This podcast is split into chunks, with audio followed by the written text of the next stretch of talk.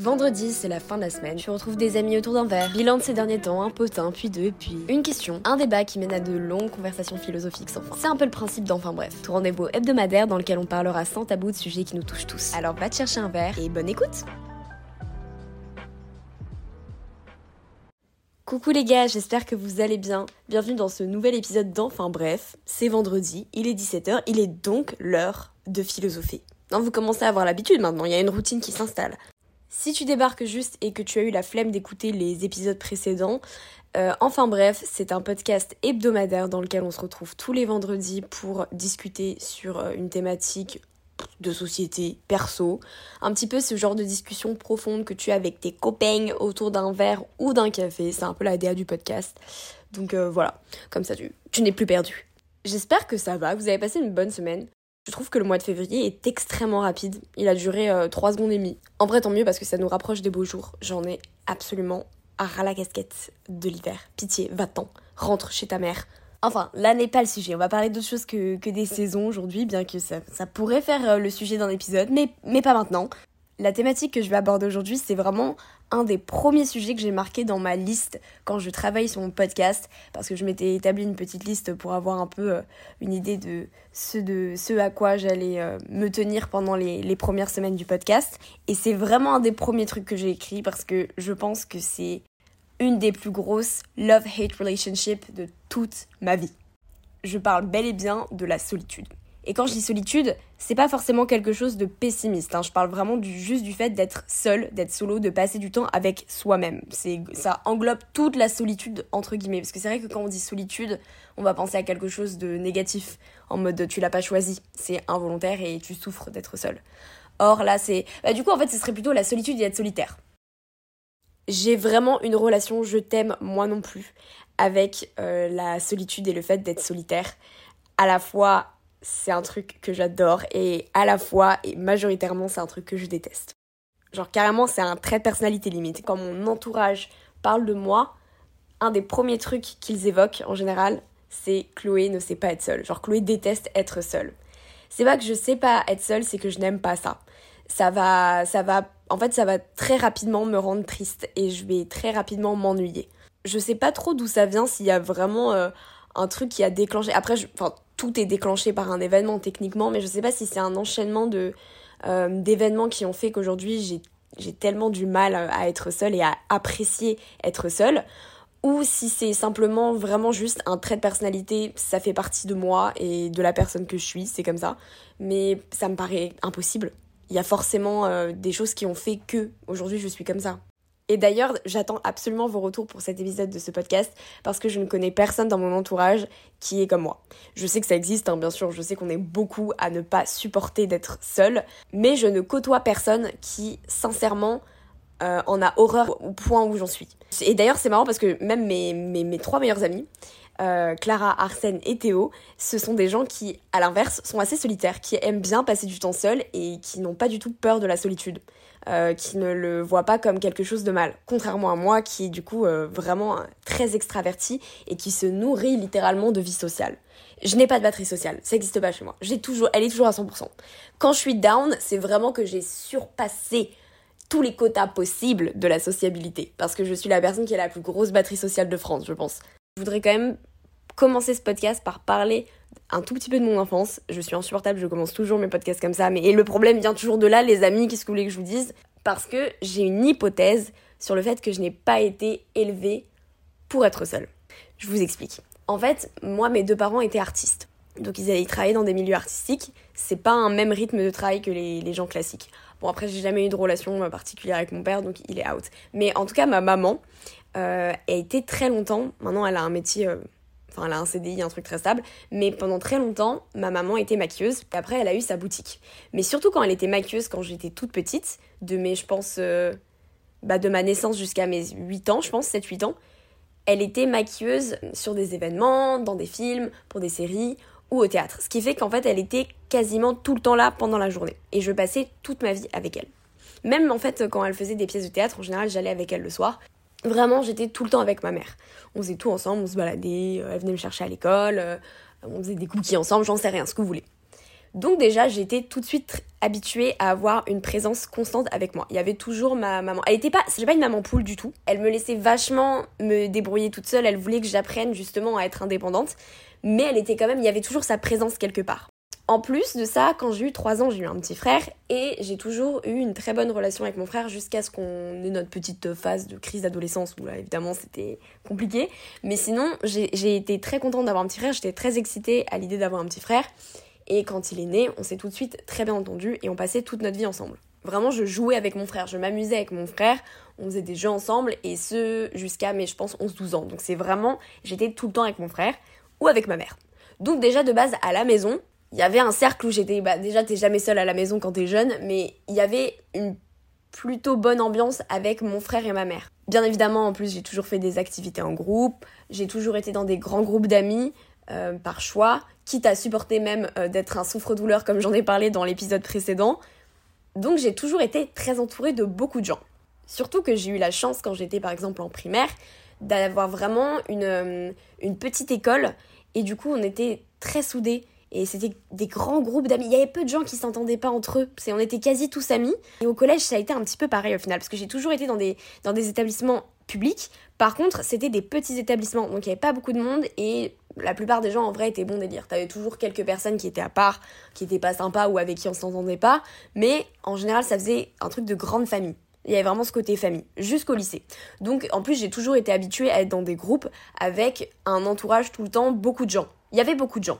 Tu ajoutes à ça que j'ai jamais été très timide. Je suis quelqu'un qui peut être beaucoup sur la réserve quand je rencontre de nouvelles personnes, euh, parce que bah comme je pense absolument tout le monde, enfin comme 95% de la population.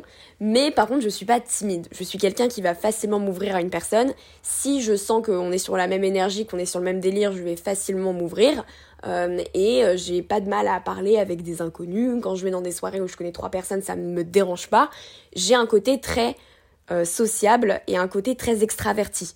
Et plus je grandissais, plus c'était le cas, plus c'est le cas. Euh, en plus, maintenant, je travaille quand même vachement dans le social puisque je, suis dans le monde de l'influence, donc je rencontre constamment de nouvelles personnes, je vais constamment à des événements, je dois constamment parler à de nouvelles personnes pour séduire presque, parce qu'il y a toujours cet aspect euh, professionnel derrière. T'as presque l'impression de passer un entretien d'embauche en fait à chaque event. Je suis très extravertie et que j'ai toujours nourri ce côté extraverti je me suis toujours mise dans des situations par choix parce que j'aimais ça où j'allais être stimulée et j'allais devoir être sociable. Et en plus, avant de faire de l'influence, j'étais dans le milieu de la musique, donc là aussi tu rencontres beaucoup de nouvelles personnes tous les jours. Enfin, ouais, j'ai toujours été stimulée socialement. Par choix et enfin par obligation presque, même si tout était toujours par choix, c'était une obligation parce que c'était logique pour moi, je devais le faire, c'était ma façon d'être. Bon là, j'imagine que en écoutant cette première partie du podcast, vous devez probablement vous dire mais où veux-tu en venir? C'est génial, c'est trop bien, c'est un flex de fou. Pourquoi tu t'en plains? C'est une super euh, opportunité. Sauf que non, bien évidemment, il y a une face sombre à tout ça. Il y a des conséquences parce que moi je pense qu'il y a une grande différence entre le fait d'être très sociable parce que tu aimes bien les gens, tu aimes bien sortir, tu aimes bien rencontrer de nouvelles personnes, mais tu as quand même besoin de ta petite bulle et de ton monde et de ton moment où t'es toi et toi-même et des gens comme moi qui, au contraire, ne peuvent pas vivre sans ça. Quand ils sont seuls, ils sont pas bien, ils sont malheureux. En fait, c'est presque comme si notre propre présence ne nous suffisait pas. Et du coup, bah, j'imagine bien que ça cache des problèmes qui sont un peu plus profonds. Euh, et ça en dit long euh, sur euh, ma relation avec moi-même, au final. Il y a une forme de dépendance qui s'est créée pour moi autour de la sociabilité. Euh, au point où vraiment aujourd'hui quand je dois rester seule plusieurs jours, quand je ne vais pas voir des amis pendant plusieurs jours, je, pense notamment en fait à Théo parce que Théo c'est vrai que c'est mon meilleur ami déjà dans le plan perso, euh, donc euh, je le vois en tant qu'ami, mais en plus comme on travaille beaucoup ensemble, on est tout le temps ensemble. Je dois le voir au moins 5 à 6 fois par semaine, presque tous les jours. Sauf qu'il y a des périodes où nos emplois du temps ne coordinent pas, parce qu'on a des projets différents professionnels et parce que sur le plan perso, bah, il a pas le temps il a d'autres choses à faire. Mais du coup, si je le vois pas et que je ne vois pas d'autres gens pendant plusieurs jours, je vais commencer sincèrement à avoir un gros blues. Un blues de malade. Donc, en fait, si je ne stimule pas ma vie sociale, si je ne vois pas des gens, si je ne suis pas entourée, très rapidement, je m'ennuie. Ou pire, je suis pas bien, je suis triste. Je pense que l'ennui, c'est le premier truc qui se manifeste. Je m'ennuie très facilement quand je ne fais rien et quand je ne vois personne. J'ai horreur, par exemple, vous voyez, il y, a, tous, il y a un peu ce truc dans la société où tous les dimanches, tout le monde fait rien, tout le monde s'assoit dans son lit à regarder un film et à voir personne de la journée. J'ai horreur de ça. J'ai horreur de ça, ça me ça me dégoûte limite. J'ai envie de vomir rien que d'en parler. Le fait de ne pas sortir et de voir personne, pourquoi faire? Même pendant 24 heures, c'est trop pour moi 24 heures. Moi au-delà de 3 heures, c'est bon, je pleure. C'est nul. Et je suis pas triste le dimanche ou les jours off comme ça, les, les jours où il se passe rien. Le, pire, je crois que c'est les lendemains de fête, genre les lendemains de Noël, du Nouvel An. Mais au secours Mais c'est quoi? C'est les pires journées pour moi de l'année. Je vous rassure, je me mets pas instantanément à pleurer dans ces situations. Par contre, j'ai l'ennui très facile. Je m'ennuie, mais pas un petit ennui en mode oh, on se fait un peu chier. C'est vraiment je m'ennuie comme quand t'étais à ta troisième heure de cours de maths, tu vois. Genre je m'ennuie. Et cet ennui, en fait, plus il va durer dans le temps parce que plus je vais rester enfermée et pas voir de gens, plus il va se développer en colère, en tristesse, en mauvaise humeur, parce que du coup je ne serai pas stimulée, et c'est un peu comme une, euh, une drogue au final, c'est la drogue de la sociabilité, c'est marrant ça. Ouais, c'est-à-dire que je suis en manque, genre euh, j'ai comme besoin de mon petit shot euh, de vie sociale, parce que sinon je suis pas bien. Et je pense que ça s'est davantage décuplé parce que j'étais comme ça avant, quand j'avais, je sais pas, 14-15 ans, mais pas à ce point. Mais je pense que ça s'est vachement décuplé quand je suis passée par la phase anorexie parce que, en plus, pendant cette période, j'étais un peu en phobie scolaire, phobie sociale et tout. Ce qui fait que j'ai vraiment pas vu beaucoup de gens pendant très longtemps alors que j'ai de base un besoin vital de voir des gens et je nourris ma vie d'échanges sociaux ça a été une période qui a quand même duré deux ans, deux ans et demi, ouais, presque trois ans durant laquelle je ne respectais pas mon quota nécessaire de sociabilité. J'étais largement en dessous.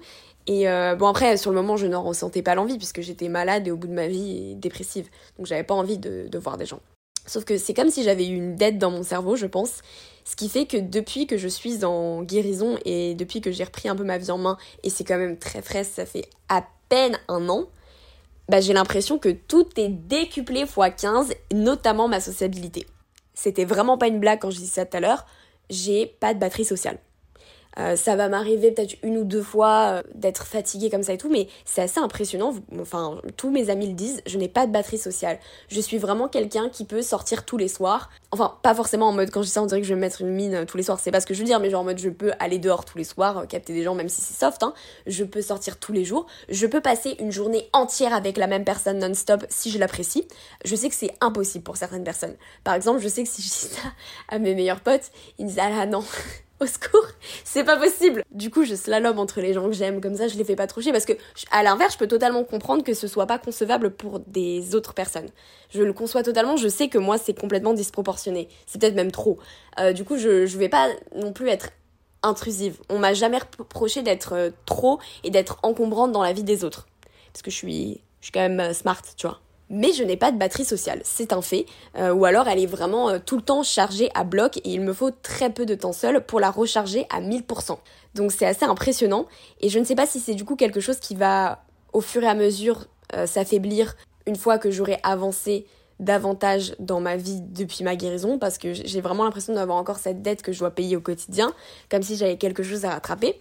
Donc peut-être que c'est quelque chose qui au final va, s'estomper au fur et à mesure du temps. en fait, j'en suis même quasi sûre parce que c'est impossible. Ou alors peut-être que je vais mourir à 30 ans parce que j'aurais été trop stimulée, je pense. Outre le fait que passer trop de temps seul euh, provoque chez moi un ennui sans nom et parfois même une grosse tristesse, un petit coup de blues, je pense qu'il y a un autre problème assez important euh, qui fait que, bah, je pense que c'est d'ailleurs le, le problème principal qui fait que vraiment je n'arrive pas à rester seule trop longtemps. C'est parce que je pense.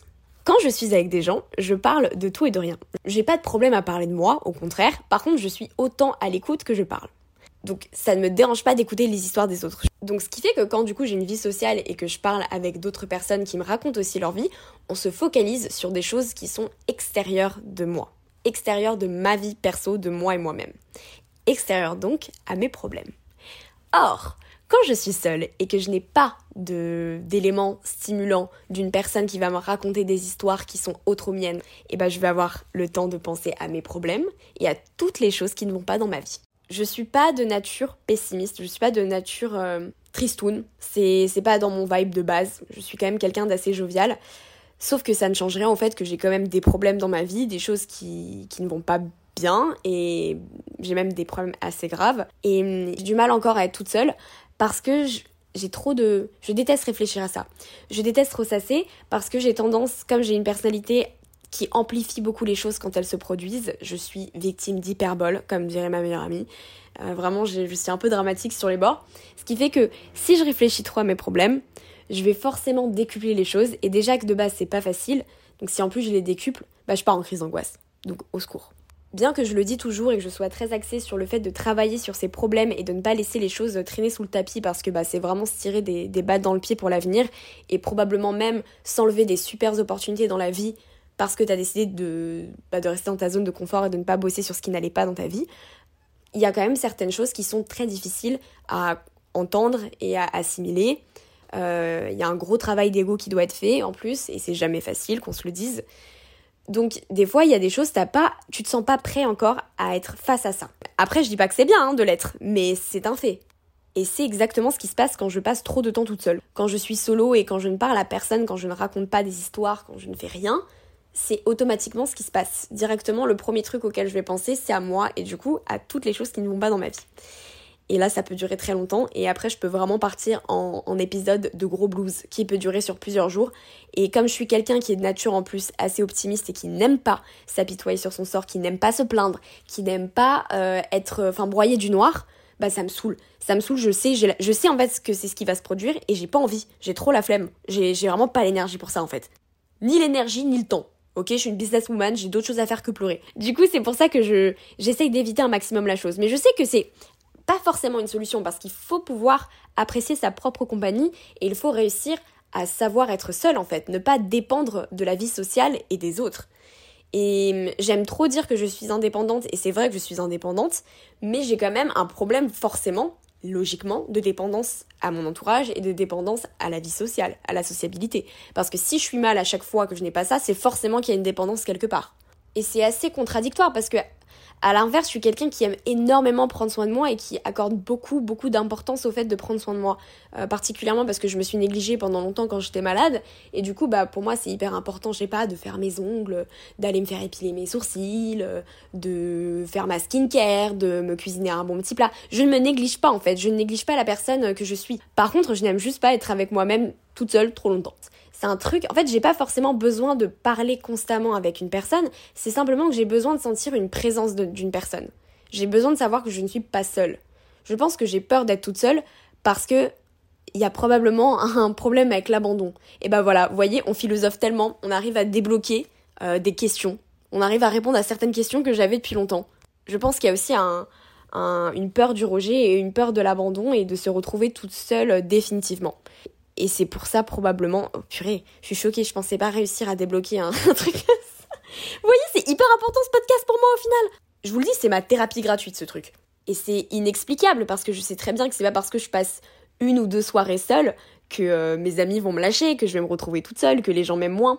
Mais j'ai trop cette impression que si c'est quelque chose auquel je m'habitue, auquel je prends goût et que je passe trop de temps à protect my peace, comme disent les influenceuses sur, euh, sur TikTok, à être solo et à passer du temps solo, bah, j'ai trop peur que du coup ça impacte mes relations euh, et que je me retrouve seule sur, euh, sur la longévité et que les gens finissent par m'abandonner. Tout simplement parce que bah, j'ai pas donné assez d'énergie dans les relations.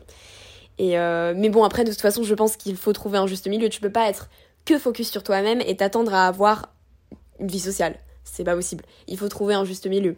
On est d'accord, parce que des relations, c'est comme tout, ça s'alimente. Mais ouais, je pense que c'est ça le souci au final. Et c'est fou parce que maintenant que je m'en parle, je me rappelle de certains petits réflexes que je vais avoir quand je me retrouve seule chez moi. Je vais automatiquement allumer la télé, allumer la radio, lancer un podcast, lancer une vidéo YouTube, même si je regarde pas, même si j'écoute pas, juste pour entendre du bruit et pour ne pas être dans le silence total, parce qu'il y a ce côté, j'ai peur d'être seule et de le rester comme si j'allais le rester à jamais. C'est une, une, sorte de peur qui s'est déclenchée assez récemment, enfin, ça fait 5-6 ans. En fait, ça s'est déclenché quand ma mère s'est séparée de mon père et que je me suis retrouvée euh, seule avec mon père. Parce que avant, j'avais quand même ce côté, même si c'était chaotique, vie de famille. T'as ce côté où tu vis encore chez tes parents, t'es avec ton frère, donc tu te poses pas la question de est-ce que tu seras seule pendant longtemps, est-ce que tu vas vivre seule pendant longtemps, est-ce que tu seras en coloc, est-ce que tu seras euh, euh, dans, une, dans un appart avec euh, ton partenaire. Donc je me posais pas ces questions de est-ce que je vais être seule ou pas. Et là, plus du coup j'avance dans la vie, plus je grandis, plus euh, je me rapproche de ce moment fatidique où je vais vivre seule, et plus j'appréhende le fait de vivre seule. Parce que je me dis combien de temps je le serai? Parce que mon objectif, c'est que ça ne dure pas longtemps parce que je ne supporte pas d'être seule. Et je sais très bien que ça va être un ultimatum intéressant le jour où je vais prendre mon indépendance et prendre mon appart. Après, j'ai hâte, hein, j'en ai besoin, il le faut, c'est urgent. Mais en même temps, ça va être intéressant. Après, ça va peut-être m'aider à l'inverse, parce que je vais être confrontée à la solitude, je n'aurai pas d'autre choix que d'être seule. Donc ça peut peut-être aussi m'aider, mais je sais aussi que ça va être très difficile au début et que peut-être que je ris un petit coup de blues. Au final, c'est simplement que je me projette trop, je pense, et que j'arrête pas de me poser cette question si tu restais seule longtemps. Parce que c'est ça ma peur principale dans la vie. Comme je suis quelqu'un qui. Je suis quand même beaucoup dans la stabilité, ce qui est assez contradictoire à mon métier quand même et à mon mode de vie, mais je suis quelqu'un d'assez stable, on va dire, dans ma vie personnelle. J'aime la stabilité. Moi, mon objectif principal dans la vie, c'est de construire. Je suis là pour construire quelque chose avec quelqu'un. Je veux une famille, je veux un truc comme ça. Et du coup, bah, ça me renvoie à ce truc. Est-ce qu'un jour ça se produira? Parce que j'ai toujours peur à cause de mon background de bouche-trou, si vous avez écouté l'épisode précédent, vous devez le savoir, de ne pas trouver chaussures à mon pied et euh, de tout simplement me, satisfaire du strict minimum et de, de rester seule au final. Après, comme je déteste la fatalité, pour moi ça ne sert à rien, j'essaye récemment de vraiment faire un travail là-dessus. C'est-à-dire que je me force à être toute seule et je me force à faire des choses seule. Je vais pas vous mentir, ça fait quelques semaines que je le fais. Pour l'instant, c'est terrible. Je m'ennuie horriblement. Là, par exemple, hier, c'était dimanche, j'enregistre ce podcast lundi. Euh, je suis allée me balader seule et je suis allée prendre un café seule. Et mon Dieu, ce que je me faisais chier. Je n'avais qu'une qu'une hâte, c'était de rentrer et de me stimuler en allant travailler ou faire un truc genre qui, qui me fasse pas trop penser. Vraiment, je m'ennuyais. Et là, c'était même pas le côté je réfléchissais trop ou j'étais triste parce que c'était trop court dans un laps de temps, mais vraiment au secours l'ennui. Mais comment faites-vous pour être seule? Pitié de donner tuto. Mais bon, je me fais violence et je continue d'essayer de le faire jusqu'à ce que ça devienne un peu plus naturel pour moi. Parce que je pense que je serai forcément confrontée à la solitude dans ma vie parce que c'est inévitable. Il y a des, forcément des périodes où tu es solitaire. Donc euh, il va falloir s'habituer à ça et trouver de la beauté et du bonheur dans le fait d'être seul et d'apprécier être seul d'une façon ou d'une autre. Donc je ne veux pas stopper le travail, il ne sera pas stoppé. Parce que c'est important parce qu'il ne faut pas se, il faut pas négliger sa propre compagnie parce qu'au final, on est la personne avec qui on va rester quoi qu'il arrive toute notre vie. Tout notre entourage, il peut potentiellement, c'est badant, hein, mais il peut potentiellement être temporaire. Vous êtes la seule personne avec qui vous êtes sûr que vous allez cohabiter toute votre vie. Donc autant avoir une bonne relation avec soi-même et autant se satisfaire à soi-même et être indépendant des autres pour pouvoir arriver à être heureux seul, apprécier davantage et d'autant plus la compagnie d'autrui, mais savoir aussi être heureux quand on n'est pas entouré de gens, tout simplement. Enfin bref, je pense que j'ai un peu fait le tour de la question, mais ça m'intéresserait beaucoup d'avoir vos retours par rapport à, cet épisode, si vous êtes dans la même situation que moi, si vous avez des histoires similaires aux miennes, euh, ou si à l'inverse, ça serait aussi intéressant d'avoir des témoignages de personnes qui ont tellement une batterie sociale faible et qui ne supportent pas trop de voir des gens qui sont assez, je sais pas, casaniers ou alors introvertis. Enfin, peu importe que votre témoignage soit similaire au mien ou différent, n'hésitez pas à me faire vos retours, ça me fait toujours trop plaisir de vous lire et même de vous repartager en story. Je l'ai pas encore beaucoup fait, mais je voudrais le faire davantage à l'avenir. Comme d'habitude, ce serait vraiment trop cool si vous pouviez partager ce podcast pour lui donner de la visibilité et amener de nouvelles personnes. Euh, même des gens qui ne me suivent pas forcément sur les réseaux, hein, vraiment juste des personnes qui cherchent des podcasts cool à écouter. Surtout que je pense que mon podcast est quand même facile d'accès, on ne recoule pas des, des propos euh, incompréhensibles. Ça parle, je pense, à tout le monde, tout le monde peut un peu trouver euh, son épisode, son truc. Soyons nombreux sur... Enfin bref, le blabla habituel, abonnez-vous, mettez un petit like. N'oubliez pas de me suivre sur les réseaux Insta et TikTok, Cloclopink avec 2K, ça ne bouge pas, on est toujours là, on reste en contact en semaine parce que nous, notre relation, elle est plus que sur le vendredi soir. On est un peu au-delà de ça. Et en plus, je suis quand même très active sur les réseaux, donc euh, si vous vous ennuyez dans la semaine, vous savez quoi faire. Regardez mon contenu, bien sûr, consommez-le en balle.